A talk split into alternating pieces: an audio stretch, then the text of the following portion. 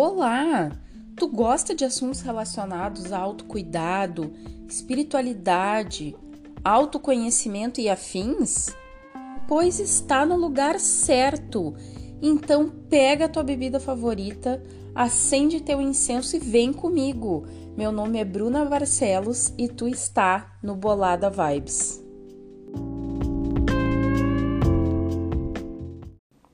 Boa tarde, pessoal. Hoje é dia 9 de maio de 2021, Dia das Mães. Inclusive, quero deixar um ótimo Dia das Mães para todas que estiverem me ouvindo, independente de estarem ouvindo hoje ou outro dia. Hoje eu estou aqui com a minha, que vai gravar este episódio comigo. Nós vamos falar um pouco sobre a influência da Nossa Senhora Aparecida dentro das nossas vidas. Mas antes de eu chamar a minha mãe para este episódio, eu vou contar um pouquinho da história da padroeira do Brasil, a Nossa Senhora Aparecida, né? Como que ela se tornou a nossa santa padroeira.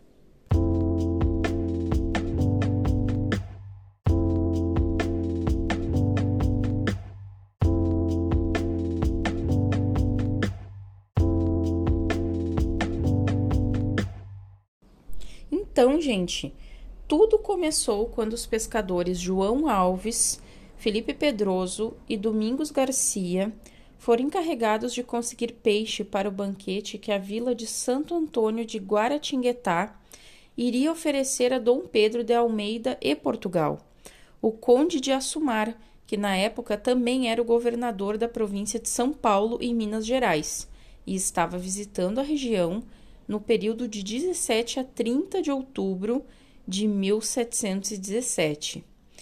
Foi após várias tentativas que os três pescadores tiraram das águas escuras do rio Paraíba uma imagem de Nossa Senhora, que veio nas redes em dois pedaços, primeiro o corpo e em seguida rio abaixo a cabeça.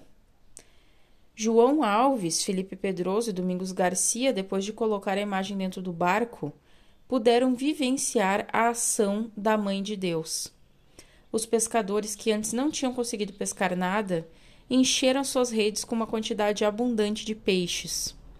Antes de levarem os peixes para o banquete, entregaram os pedaços da estátua a Silvana da Rocha Alves, esposa de Domingos, irmã de Felipe e mãe de João, que reuniu as duas partes com cera e colocou num pequeno altar na casa da família, agradecendo a Nossa Senhora o milagre dos peixes. Nascia ali uma devoção, reunindo todos os sábados os moradores da região para rezarem o terço e cantarem a ladainha. Né? Então, primeiro, é, eles fizeram um oratório para receber os devotos da Aparecida das Águas, né? por isso que ela ganhou esse nome. Então, entre 1717 e 1732, a imagem peregrinou pelas regiões de Ribeirão do Sá, Ponte Alta e Itaguaçu. Em 1732, Felipe Pedroso entregou a imagem a seu filho Atanásio Pedroso, que construiu o primeiro oratório aberto ao público. E a primeira igreja foi aprovada em 1743, né? Então, em virtude da expansão, a devoção da Nossa Senhora Aparecida das Águas, o vigário de Guaratinguetá, padre José Alves Vilela, e alguns devotos construíram no ano de 1740 uma pequena capela. Nela acontecia a reza do terço e o cântico das ladainhas, mas não se celebrava a Eucaristia. E, em 1743, o padre Vilela fez um relatório dos milagres e da devoção do povo para com a Nossa Senhora Aparecida e enviou ao bispo do Rio de Janeiro, Dom Frei João da Cruz para que ele aprovasse o culto e autorizasse a construção da primeira igreja em louvor à imagem que ficou conhecida como Mãe Aparecida. E a aprovação veio em 5 de maio de 1743. A igreja foi construída no Morro dos Coqueiros, atual colina onde está localizado o centro da cidade de Aparecida, em terra doada pela viúva Margarida Nunes Rangel, com escritura passada em 6 de maio de 1744. E a inauguração da igreja, que deu também origem ao santuário, aconteceu na festa de Santa Ana, no dia 26 de julho de de 1745. Nesta ocasião foi inaugurado também o povoado com o nome de Capela de Aparecida.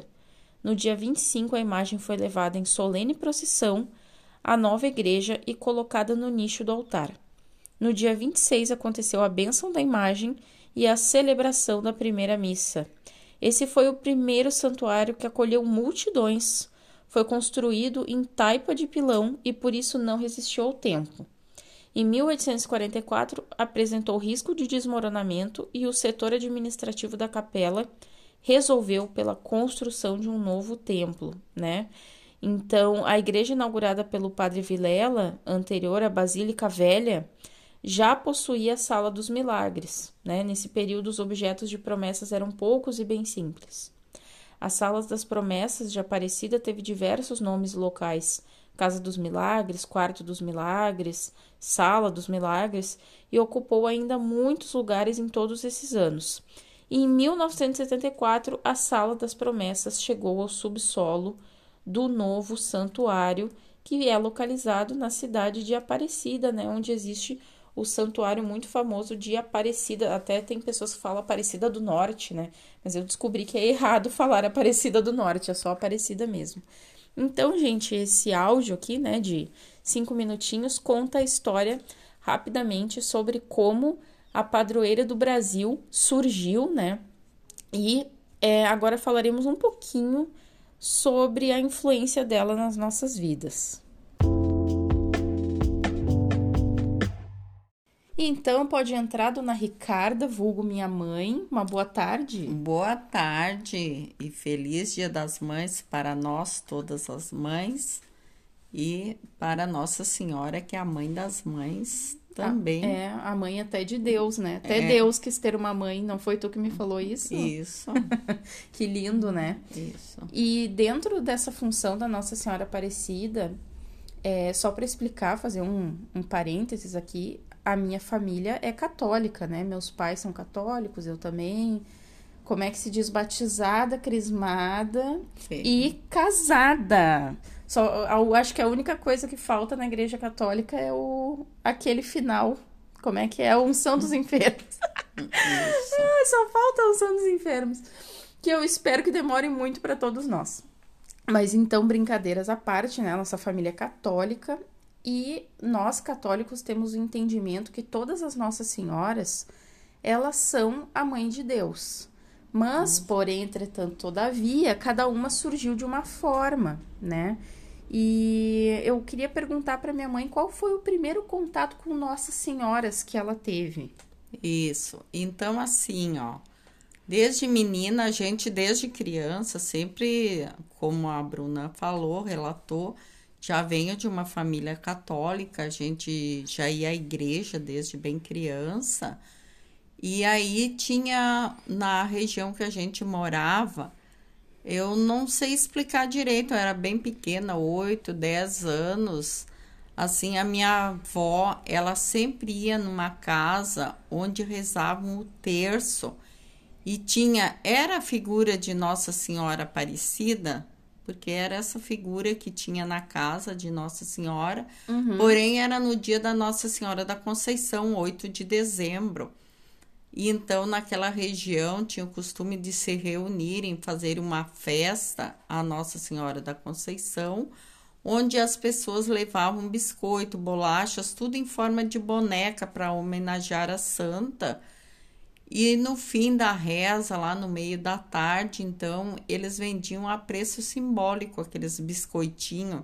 Eu amava ir junto com a minha avó para ganhar uma santa, então, que seria uma boneca de feita de, de biscoito. farinha, biscoito, né? Era um biscoito em forma de boneca, na verdade. Então, eu já, desde criança, tinha aquilo muito forte de Nossa Senhora na cabeça. Era Nossa Senhora da Conceição, por... Uh, Portanto, mas lá era a, a imagem. a imagem de Nossa Senhora Aparecida. Foi o primeiro contato que eu tive com a figura de Nossa Senhora Aparecida, sempre muito devota dela. E até hoje, né? É, qualquer coisa que a gente tenha um perrengue na vida, que a gente acha que não vai dar conta e a gente faz um pedido, eu sempre me dirijo a Nossa Senhora Aparecida e acho que já fui contemplada muitas vezes com muitas bênçãos, né, da uhum. santa. E depois a, de adulta, então eu casei e por coincidência meu marido também é devoto de Nossa Senhora Aparecida. Então a gente sempre contemplou muito a santa também agradecimentos, só não pedido, mas agradecimentos. E a gente já foi até o Santuário de Aparecida, exatamente para agradecer tantas bênçãos recebidas por ela, né? Que não vou numerar aqui, também não vou dizer essa ou aquela bênção, porque cada vez que a gente tem um perrengue, recorre a ela e graças a Deus é resolvido o agente é agraciado com a bênção que pediu. E eu acho que é isso, né? E a gente passa, tudo passa de pai para filho, né? Então a gente tenta passar um pouco da nossa fé para os filhos também, né? Sim. E, e, eu acho que é isso aí. É, acho que sim. eu até queria comentar que eu, como filha, né? Eu não sou devota de Nossa Senhora Aparecida. Eu rezo para ela e tudo. Até eu e a minha mãe tivemos uma situação recentemente que eu e ela, sem saber, nós duas tínhamos feito promessa para Santa por um mesmo motivo. E nós somos agraciadas. E aí eu e a minha mãe estávamos rindo porque eu prometi que eu tenho que ir no santuário, né? Por conta de, da minha graça ter sido recebida. E aí eu tava rindo porque a minha mãe, quando eu fui contar, logo falou: ah, tomara que eu possa ir junto. Daí eu disse, bah, mãe, tu nem sabe. Quando eu fiz a promessa, eu falei que se eu pudesse eu levaria vocês junto. Tu lembra que eu te disse isso, Sim. né? Sim. Então, é, eu sou muito devota do Santo Expedito. E aí eu e minha mãe estávamos até rindo uma certa vez, porque essa coisa do, do santo, da ligação do católico com o santo, é uma coisa, até eu vou dizer que é muito louca, porque não é uma coisa que tu escolhe. Por isso que eu acho tão legal essa relação do meu pai e da minha mãe, de eles serem um casal e os dois serem devotos da mesma santa, porque isso é uma coisa que a gente não escolhe, parece que a gente simplesmente sente. Imagina, eu tive a vida inteira a influência dos meus pais, que são devotos de Nossa, Nossa Senhora Aparecida, mas eu fiquei devota do Santo Expedito porque um dia eu estava na rua, uma senhora me entregou um folhetinho daqueles pequenininhos de oração do Santo Expedito e eu fiquei tão ligada naquilo, eu tenho exatamente o mesmo folhetinho até hoje dentro da minha carteira. Ele tá todo amassado, detonado. Mas é o santo que eu rezo quando eu tenho perrengues, tanto que a minha mãe, inclusive, já foi comigo para São Paulo para eu pagar uma promessa para ele, porque nós somos uma família que faz muita promessa, né? Eu acho Sim. que isso é uma coisa que vem na veia do católico. Sim. Essa função de que o que que acontece? A gente tem muito a questão da fé Sim. e de que a gente pede é, pedindo já falando sobre um retorno, né? Então, eu estou precisando muito da graça XYZ. Uhum. E se a minha graça for alcançada, eu vou te retornar fazendo XYZ, né? Tem pessoas que prometem, ah, eu vou ter que entregar mil folhetinhos com o teu nome, né? Que foi Sim. o que aconteceu comigo quando veio o Santo Expedito. Quando né? tu recebeu, Quando eu recebi, alguém tinha feito alguém tinha promessa. feito. Tu lembra que uma vez tinha muitas pessoas Sim. na rua que entregavam esses folhetos, Sim, né? Lembro. E, e eu achei tão interessante isso da minha mãe e do meu pai. E eu, como filha, né? Apesar de não ser devota, sempre tive muita. É, eu sempre estive muito perto dela, porque nós veraneamos todo ano. Pelo menos veraneávamos, né? Agora anda meio feia a coisa, né? Por conta das, de, de não bater as férias. Mas pelo menos até quando eu morava com meus pais, que era com quando eu tinha 18 anos, a gente veraneava todo ano. E a gente sempre veraneou em Santa Catarina. E Torres, que é caminho, tem uma gruta de Nossa Senhora Aparecida. E nós sempre fomos lá acender vela, rezar. Agradecer o ano que a é. gente passou. Graças a Deus, esse ano passamos o ano todo com saúde trabalhando. Então não é só pedido. A é. gente passava lá exatamente para acender velas para ela, para rezar e agradecer muito o nosso ano, agradecer pela saúde nossa e de toda a família, Uhum. A gente sempre fez isso, passou apenas para agradecer e não fazer pedido. Isso, exatamente. Essa é uma questão muito forte também, né? Claro, é que quando o pedido é muito grande, geralmente a gente faz uma promessa, né? Por ser é. uma coisa assim, bah, olha, eu preciso muito de tal coisa. Então, se a minha graça for alcançada, eu prometo que tá, tá, tá, tá, tá, tá né? E e eu acho uma graça isso, no sentido de, de, de que a fé é um mistério muito grande. É. Porque é uma coisa que tu realmente confia, tu tá com um problema muito grande na tua vida. Geralmente as pessoas fazem promessas pelo quê? Problemas de saúde, ou problemas de alguma situação financeira muito forte, problemas no trabalho, problemas na família, problemas de relacionamento. Então, assim, ó, coisas que não é não depende necessariamente de ti. Então tu precisa de uma graça, né? Isso. E aí geralmente se faz a promessa. E nessas de Torres, a gente sempre parava lá para agradecer e lá é uma gruta, né? Então tem água. Sim. A gente sempre tomou aquela água que sai da gruta, né? Até trazia uma garrafinha para casa de água, né? Trazia. É, então, porque é a fé. A fé é um mistério que não se explica. Exatamente. É. E eu acho assim, como eu falei, né? Eu sou devota de Santo Expedito, mas é tão engraçada essa questão das mães. Por isso que eu quis trazer esse episódio justamente no Dia das Mães e justamente com a minha. Porque eu acho que tem momentos na vida, que nem essa última vez eu recorri a ela, né? Eu fiz uma promessa para ela, porque eu fui na missa dela com meus pais. Nós fomos na missa no dia 12 de outubro, que é o dia celebrado, né? Todo mundo sabe, porque é feriado, né? feriado de Nossa Senhora Aparecida e também é comemorado o Dia das Crianças. Nós tínhamos ido na missa e eu fiquei muito emocionada naquela missa. Assim, eu não conseguia parar de chorar. Eu tava bem, bem ansiosa com algumas questões que estavam acontecendo. E eu resolvi fazer uma promessa. Naquele dia eu senti muito forte. É isso que eu digo, assim.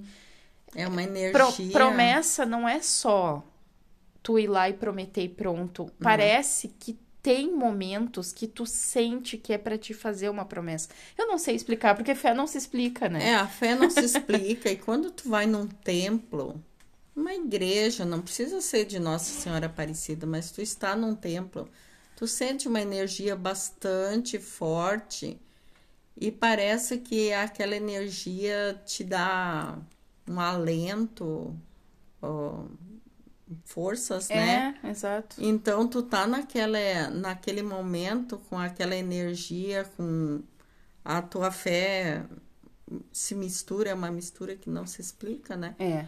Então eu tô lá e eu tô precisando de alguma coisa, alguma algum problema que eu não tô conseguindo resolver e parece que tu sente a presença de algo maior. Sim. De algo superior a ti, né? Sempre digo que quando eu rezo glória, e aí a, a, quando chega, né, a, é, Pai, Filho, Espírito Santo, o Pai, o Filho e o Espírito Santo, parece que o Espírito Santo te invade, que tu fica possuída Por... pelo Espírito Santo. Porque ele é realmente dentro... o que, está, o que está dentro de nós, né? Quando Isso. a gente estuda na Igreja Católica, que tu faz a crisma, a comunhão, eles sempre explicam que o Espírito Santo é o que está dentro da gente, né? Isso. E, a, e parece que eu sinto, estou no templo e eu sinto a presença do Espírito Santo, né?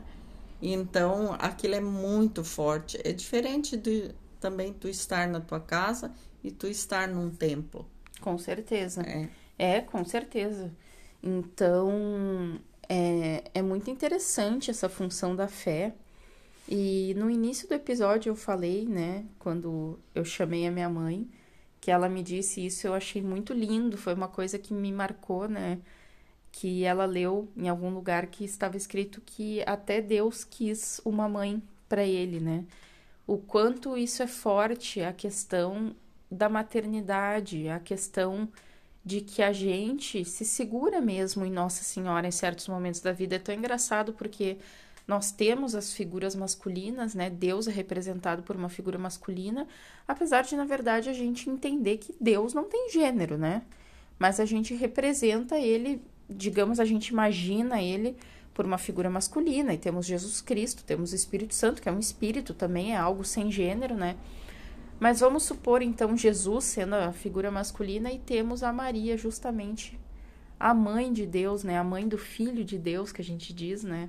Apesar de novamente falando, se tu é da Igreja Católica, tu sabe que a gente acredita que Deus, Jesus e Espírito Santo são exatamente a mesma coisa, Isso. né? Que todos estão em todos os lugares ao mesmo tempo.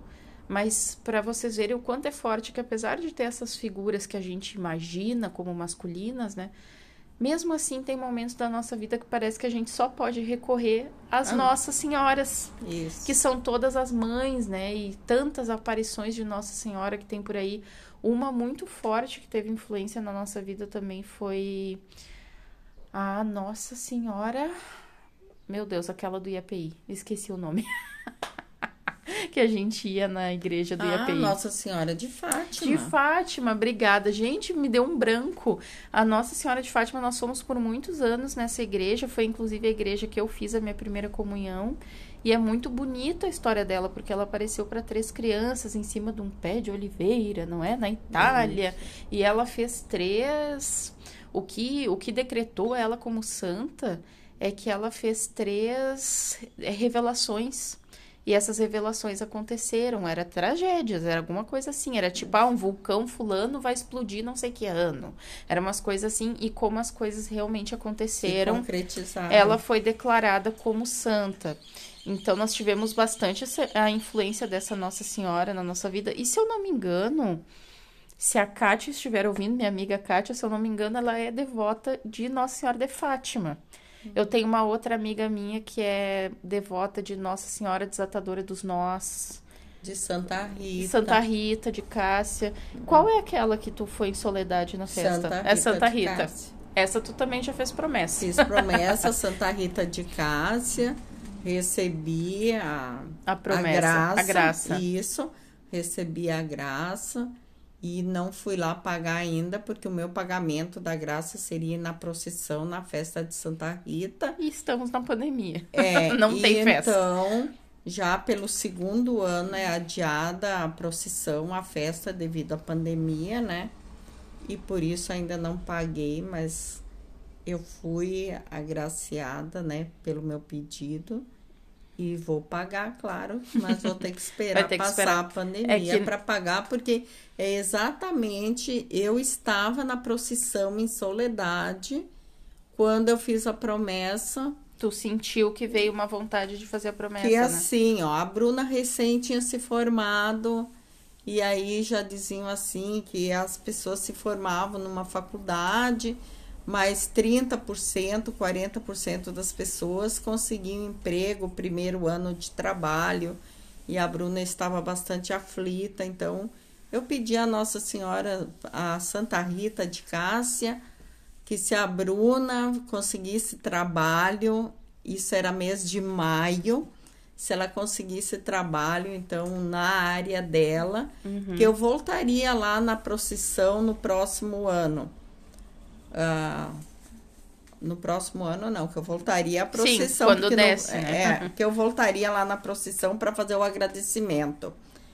E em junho foi que tu uh, começou a trabalhar? É. É, exatamente. Um mês depois, um mês e pouco depois, a Bruna já estava trabalhando dentro da área dela, da qual ela estudou. Então, e eu tô devendo ainda porque veio a pandemia. O primeiro ano eu não pude ir porque eu estava de plantão no dia da festa e depois veio a pandemia. E depois já veio a pandemia. É, é e agora quando passar, eu, se Deus quiser, no primeiro ano que tiver, vou lá pagar a minha a promessa. promessa. É, é muito isso, assim, eu quis trazer esse episódio hoje, ele não vai ser um episódio tão longo, mas eu achei legal trazer essas histórias de como as nossas senhoras influenciam, assim, e o quantas vezes a gente vê a necessidade de pedir justamente para elas, né? E o quanto a fé é grande, porque tu entrega para eles aquela questão que te aflige, né? É, foi bem legal esse relato que a mãe contou. Eu lembro que na época eu fiquei bem emocionada também. Eu, ai, que lindo, né?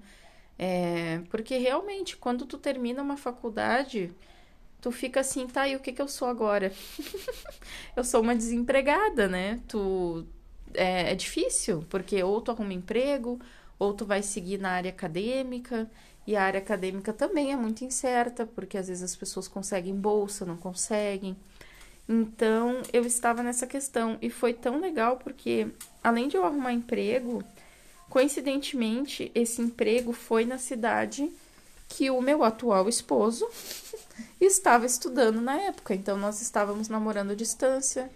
Nós estávamos muito aflitos com isso, a gente não estava gostando nem um pouco.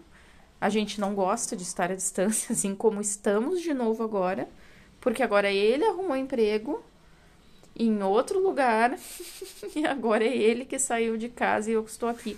Mas agora também, anos depois, né, a gente já tem outra cabeça, a gente já entende que, que é por um bom motivo e também porque é emprego, né? Na época tava eu desempregada, com a faculdade terminada, ele estudando e os dois longe, então era uma situação difícil, né? E foi muito legal e muita coincidência ter conseguido Imagina, eu estava em Porto Alegre com meus pais, que é para ser um lugar que vai ter muito mais oportunidades, e eu consigo um emprego justamente na cidade que eu estava morando antes. Então, foi uma coisa muito legal, né? É uma influência muito grande nas nossas vidas, né? E eu achei que seria legal trazer esse episódio para vocês. Eu não sei se tem mais alguma coisa que a gente poderia falar, acho que não, né? Acho que isso resume bem. Não era para ser um episódio grande mesmo, mas era para dizer que se tu que está aí nos ouvindo, tu também é católico, ou isso não interfere muito, né, gente? Porque eu acho que hoje em dia as pessoas estão assim, até vejo por mim, né? Tu tem a tua religião, mas tu acredita em outras coisas também e tá tudo bem, tá? Ninguém precisa surtar. Eu sei que tem pessoas que, que são da sua religião e pronto, tu não pode acreditar em mais nada, tudo bem, eu também respeito. Mas acho que hoje em dia as pessoas estão bem mais flexíveis, até as próprias igrejas, até a própria igreja católica mesmo tá bem mais flexível em certas questões, né? Então, eu vejo assim que se tu, independente da tua fé, da tua religião, tu sente vontade de pedir, né, é uma ótima, uma maravilhosa que nos abraça todos nós brasileiros é a Nossa Senhora de Aparecida, a nossa Santa Negra, a nossa santa que ganhou o um manto da Dona Leopoldina, né? Eu acho que foi, não é? É a Imperatriz Isabel. Eu acho que foi da Imperatriz. Foi da Isabel, desculpa. A Dona Leopoldina é a do primeiro Dom Pedro. a Isabel é a do Dom Pedro II. Então, é uma situação assim muito interessante que aconteceu no nosso país é a nossa padroeira e é uma santa que com certeza acolhe muitas pessoas. Nós temos as graças que ela já gerou para nossa família, mas também meus pais, né, por terem bastante amigos também, os amigos contam graças que foram realizadas, né? E tudo a gente vê que é muito importante, interessante, o quanto ela sempre está perto de nós e nos ouvindo literalmente que nem uma boa mãe, né? Uma mãe que ouve as dores dos seus filhos e tenta fazer de tudo para que os seus filhos fiquem bem, né? Acho que a gente Isso. pode encerrar assim, né? Então eu agradeço a participação da minha mãe neste episódio. Agradeço o convite de ter participado, contado um pouquinho sobre a minha fé em Nossa Senhora né? Que é muito linda, né? Uma fé que foi é. passada muito forte pra gente, né? E que, e que tenho realmente, né? Muita fé, muita fé na Nossa Senhora Aparecida. Agradeço todos os dias a ela pela saúde da família, por tudo que a gente tem de bom, né? Com a certeza. saúde, o dom da vida, a, a moradia, o trabalho, tudo que a gente tem de bom, agradeço a ela. Com certeza. E, gente, só antes de encerrar, eu queria dizer que na descrição deste podcast eu vou deixar um vídeo do YouTube que eu acho interessante para vocês assistirem se vocês quiserem saber mais sobre a história de Nossa Senhora Aparecida e também um link da Amazon de um livro que eu indico vocês lerem para quem tem mais interesse em saber sobre a Nossa Senhora Aparecida também. Tá bom, gente? Um ótimo domingo a todos. Fiquem com Deus e até o próximo episódio. Tchau. Tchau.